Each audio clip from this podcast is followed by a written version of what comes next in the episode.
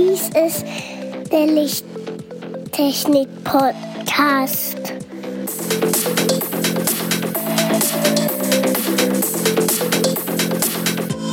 Das Beste nicht für deinen Bedarf.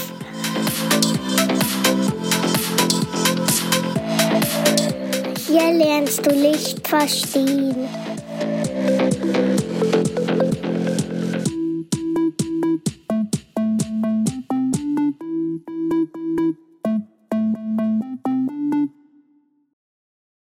Willkommen zum Lichttechnik-Podcast Folge 56.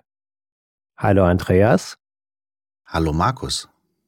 Hallo lieber Zuhörer und hallo liebe Gäste. Katja. Hallo zusammen. Hallo Markus. Hallo Andreas. Und hallo kleiner Nuckler. So viele Hallos auf einmal. Ich bin völlig überfordert mit so vielen Hallos. Heute führen wir unsere kleine Reihe zu den Funktionsweisen von Augen einem Ende zu. Mit dem heutigen Thema, dem Komplex- oder Facettenauge. Oculus compositus. Diese Augenart kommt am meisten bei Gliederfüßlern, sogenannten Anthropoden vor. Und diese Anthropoden sind vor ungefähr 500 Millionen Jahren entstanden und viele davon sind schon ausgestorben. Die sogenannten Trilobiten, die aus dem Meer stammen. Die haben auch einen anderen Namen, die sind auch unter dem Namen des Dreilappers bekannt. Und jeder, der Mineralien sammelt, wird sie kennen, weil versteinerte Versionen davon findet man auf jeder Mineralienbörse.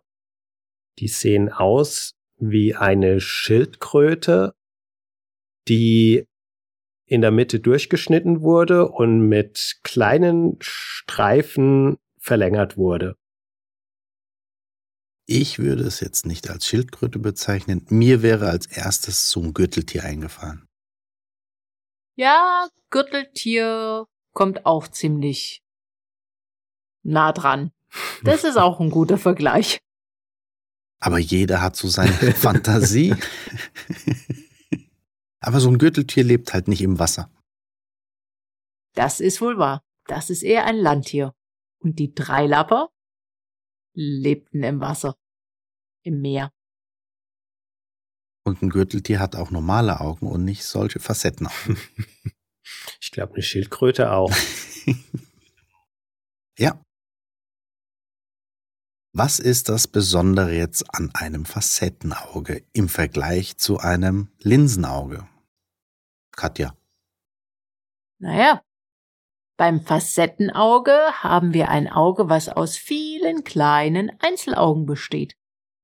Das heißt, es ist recht komplex, weil die vielen Einzelaugen, also das Facettenauge, kann zum Beispiel wie bei den Spinnentieren auch jeweils ein kleines Linsenauge sein. Plus jedes der einzelnen Augen ist halt ein Auge für sich.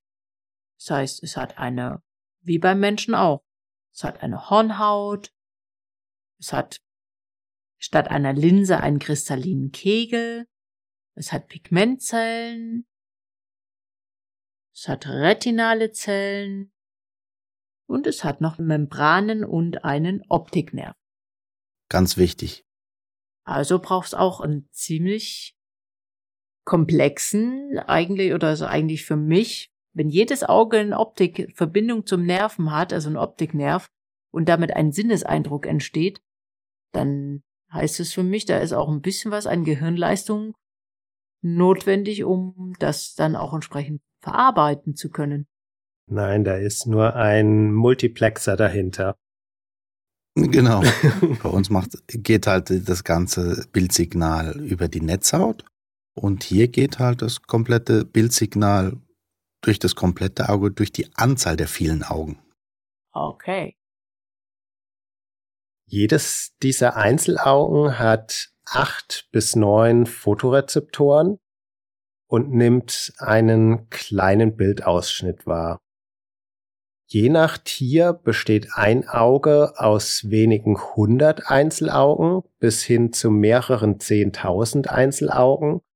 Zum Beispiel bei Libellen sind das etwa 30.000 Einzelaugen pro Auge. Weibliche Glühwürmchen haben nur circa 300 Einzelaugen, während ihre zugehörigen Menschen 2500 dieser Einzelaugen besitzen. Also haben die Männchen eine viel detailreichere Sehmöglichkeit, um die schönsten Weibchen sich rauszusuchen. Und müssen sich nicht unbedingt eine Brille aufzusetzen. Genau, und das erklärt, warum die Menschen leuchten müssen, dass die Weibchen sie überhaupt finden.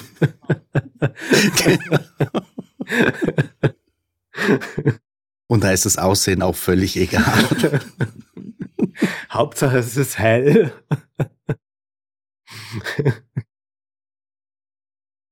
Auch bei den Käfern sind Unterschiede zwischen Menschen und Weibchen der gleichen Gattung zu sehen. Zum Beispiel bei den Junikäfern sind das circa 2700 bei den Weibchen und circa 1000 mehr bei den Männchen. Je schneller ein Insekt fliegt, umso mehr Einzelaugen hat es. Daher auch die unterschiedlichen Anzahlen beim Männchen und Weibchen, ebenso wie die notwendige Suche nach den Weibchen. Das heißt, die Libellen wären demnach die schnellsten Fluginsekten, wenn man es an den Augen zählt, Einzelaugen zählt. Mm, nicht unbedingt die schnellsten. Ja, aber die haben auch Ja, ein weites Seefeld. ein rundum Radar, die sind ja auch sehr Ein Großes sehr weites, Seefeld. Ja. wählerisch. Ja. Ein sehr weites Seefeld. Und die kann ja auch so schön auf der Stelle fliegen. Hm. Wenn Sie was genauer anschauen möchten, Jo. können Sie in der Luft stehen. Und der größte Vorteil von diesen Augen ist die schnelle Wieder Wiederholfrequenz von bis zu 300 Bildern pro Sekunde. Wenn ich das jetzt mit uns vergleiche, können wir maximal bis ja, 100 Bilder pro Sekunde noch einigermaßen als Flimmern wahrnehmen, aber alles, was drüber ist, ist nicht mehr möglich zu unterscheiden. Und das wäre auch das ungefähre vier- bis fünffache, die vier- bis fünffache Leistung eines menschlichen Auges. Bei den meisten Insekten beträgt die zeitliche Auflösung circa 80 Bilder pro Sekunde. Diese haben die sogenannten Appositionsaugen. Darauf gehen wir später noch etwas genauer ein. Die Facettenaugen haben einen Sichtbereich, der hauptsächlich im kurzwelligen, dem UV-Bereich liegt. Es gibt drei verschiedene Typen von Facettenaugen. Das sind zum einen die Appositionsaugen. Die kommen bei Taginsekten vor, welches die am meisten verbreitetsten Insekten sind. Dann gibt es die Superpositionsaugen. Diese sind vorwiegend bei nachtaktiven Insekten vorhanden. Und bei den Superpositionsaugen können die einzelnen Sehzellen so verkürzt werden, dass mehrere zusammengeschaltet werden können. Das reduziert zwar die Auflösung, aber die Lichtempfindlichkeit steigt entsprechend um den Faktor der zusammengeschalteten Augen an. Und die dritte Augenart sind die neuronalen Superpositionsaugen. Diese kommen bei besonders schnell fliegenden Insektenarten vor, wie zum Beispiel die bei den ganzen Zweiflüglern, Fliegen und Mücken, aber auch viele weitere Arten. Bei den neuronalen Superpositionsaugen ist der Vorteil die hohe Verarbeitungsgeschwindigkeit, da hier die Sinnesreize sehr schnell weitergeleitet werden können und das Insekt sehr schnell darauf reagieren kann. Andreas, magst du uns kurz den Unterschied zwischen den Appositionsaugen und den Superpositionsaugen erklären?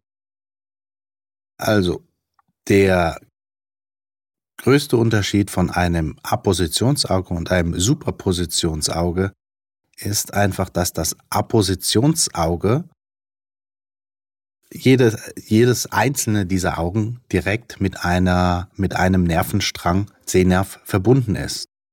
Und bei einem Superpositionsauge werden mehrere von diesen Facettenaugen zusammengefasst und gehen auf einen Sehnerv zusammen. Dadurch ist es auf jeden Fall heller und diese Nacht, nachtaktiven Tiere können dadurch auch viel besser sehen in der Dunkelheit. Weil einfach die Linsen zusammengeschaltet werden. Das, was wir Menschen nicht können. Wir haben nur einen Sehnerv. Und auch nur zwei Augen. Ein Sehnerv pro Auge. Das ist richtig. Aber dafür haben wir auch zwei Bereiche, wie du es letzte Mal gesagt hast, diesen gelben Fleck, wo die meisten Nervenzellen zusammenkommen wo wir auch das schärfste Sehen haben. Und wir sehen im Randbereich etwas undeutlicher, aber wir können im Randbereich die Bewegung noch wahrnehmen. Welche Vorteile hat das Facettenauge in der Evolution? Naja, im Vergleich zu unseren heutigen Linsenaugen ist die Bildauflösung von einem einzelnen Auge, von dem Facettenauge, nicht gerade sehr hoch. Aber ich denke, der große Vorteil ist eben die hohe Anzahl der Augen, der einzelnen Augen und die damit verbundene Tatsache, dass die Insekten über das gesamte Seefeld äh, mit diesen sehr vielen kleinen Augen eben ein gleichmäßig scharfes Bild sehen können. Und durch die Anzahl der Augen ist natürlich auch das Seefeld äh, nahezu ein Rundumblick. Und wenn ich mir das bei uns vorstelle mit dem Linsenauge, muss ich ja immer erst meinen Kopf drehen, sprich den Blickwinkel ändern, da es eben im Randbereich oder ich im Randbereich zwar die Bewegung noch wahrnehme, aber nicht wirklich scharf sehen kann mit dem Linsenauge. Und ich eben im Randbereich auch keine hohe Auflösung habe. Nie schon Vorteil. Du musst nicht nur den Kopf drehen, du musst auch, um die Stelle scharf zu sehen, auch die Auge an, das Auge genau an diese Position, was du sehen willst, ja auch noch positionieren. Also die Augen musst du auch noch bewegen. Und das muss so ein Facettenauge nicht. Die sehen halt in alle Richtungen gleichzeitig gleich scharf. Und das ist schon für Insekten ein super Vorteil. Du kannst eine, versuchen, eine Fliege zu fangen, ob du von vorne, von hinten, von allen Seiten, die wird dich immer sehen. Und du bist recht langsam. Und ich weiß jetzt nicht, wie es beim Facettenauge ist, aber wenn du bei unserem Linsenauge auf eine Stelle blickst, ohne den Blick zu verändern, ohne das Auge zu bewegen, dann verblasst das Bild wieder. Das wird bei diesen Facettenaugen ähnlich sein, weil es ja auch eine Pigmentschicht ist. Die Reize müssen ja auch wechseln und das liegt an der Evolution, dass durch Bewegung, es gibt auch Insektenarten, die wirklich Bewegung brauchen, um irgendwie was zu erkennen. Deswegen schwirren die ja auch immer wie wild durch die Gegend. Mhm wo sozusagen ja, die die Bewegung brauchen, die Veränderung, dass das Pigment angesprochen wird, aktiviert wird. Richtig. Ja, wenn du dir überlegst, wenn du ja. auf einen Lichtpunkt schaust und bewegst dein, hältst dein Auge ganz ja. bewusst starr, dann äh, mhm. siehst du, dass der Lichtpunkt dunkler wird. Ja. Weil dies, äh, die, äh, es einfach verblasst. Und diese Facettenaugen haben ja auch nicht eine Pupille, um die Helligkeit zu regeln. Also wenn das da richtig rein brennt, die Sonne, dann brennt sie halt. Ja, das wäre ein komplexes, Oh ja. ein komplexes Blendensystem. Wenn die noch Einzelblenden hätten. Oh ja. Vor allem stell dir die Steuerung mal vor. Ja, Ja gut, die würde dann mehr oder weniger automatisch äh, über irgendwelche Fotorezeptoren. Das ist dann aber trotzdem, boah. Aber da ja so eine Libelle ja auch 30, 30.000 Pixel hat, pro Auge. kann ja mal eins, zwei, eins, zwei ausfallen. Ist ja völlig egal. Pro Auge. Ja, Das ist ja der Wahnsinn. Also in Summe 60.000 Boah. Pixel. 60.000 einzelne Facettenäuglein. ja. Wahnsinn. Wir hatten es vorhin schon erwähnt, durch die, bei den meisten Insekten ist ja durch die seitliche halbkugelige Anordnung der vielen Omatidien, Äuglein oder diese Facet einzelnen Facettenaugen, ist das Blickfeld auch viel höher und auch rundum scharf dargestellt als bei einem Linsenauge, wie wir vorhin schon erwähnt haben. Damit wären wir auch jetzt mit dem Facettenauge durch und bedanke mich für diese schöne Zusammenfassung von euch beiden. Und wir danken dir. Und ich danke auch Katja und unserem Sohn, dass er heute ruhiger war als das letzte Mal. Ja, das war sehr angenehm. Danke an euch beiden für die Recherche zum Thema. Und wenn dir, lieber Zuhörer, diese Podcast-Folge beziehungsweise Reihe über die Augen gefallen hat, dann freuen wir uns, wenn du unseren Podcast abonnierst, uns eine Nachricht hinterlässt, zum Beispiel auf unserer Homepage oder bei Xing oder LinkedIn.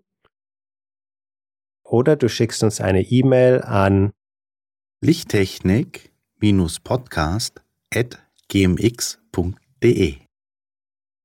Außerdem freuen wir uns, wenn du unseren Podcast an mindestens einen Interessierten weiterempfiehlst. Tschüss. Tschüss. Tschüss. Tschüss.